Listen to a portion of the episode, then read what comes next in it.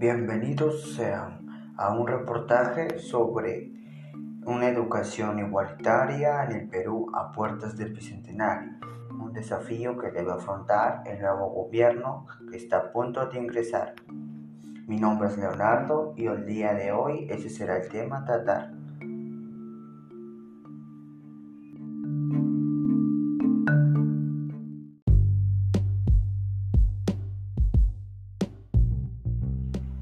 En los últimos años, el Perú ha tenido el problema de un bajo nivel educativo en la población debido a una mala gestión de parte del gobierno que solo se centra en la capital, descuidando las zonas de provincia, donde hay una desigualdad enorme en cuanto al nivel educativo. Si lo comparáramos con la de la capital, la diferencia es tremenda. Y esto trae consigo muchos problemas como la falta de competitividad universitaria, el desempleo y una población menos culta, aumentando drásticamente la pobreza, que es otro factor que afecta a la población peruana, poniéndonos en la escala más baja en cuanto a educación. A todo esto se suma la falta de mantenimiento a las aulas de provincia, que siempre son hechas de lado por el Estado.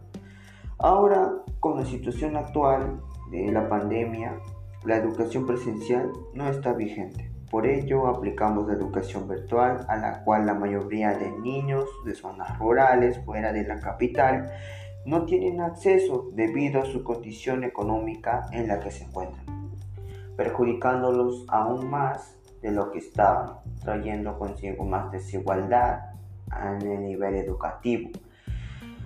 Y el nuevo gobierno que está por entrar tiene como desafío mejorar ese sistema para poder tener un lugar más igualado en cuanto a nivel intelectual, apoyándolos en cuanto a los recursos para lograr un aprendizaje más adecuado conforme al nivel en el que se encuentran para el desarrollo de su futuro, el que debe contribuir al país para hacer de este un lugar mejor.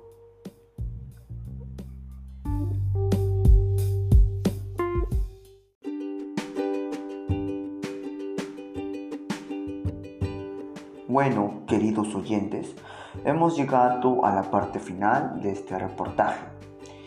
Y en conclusión, esto queda como desafío para el nuevo gobierno que entra en el año del bicentenario y esperemos tenga una buena gestión para ejecutar procesos que mejoren este sector para lograr así un país más unido, mejorado y sin discriminación.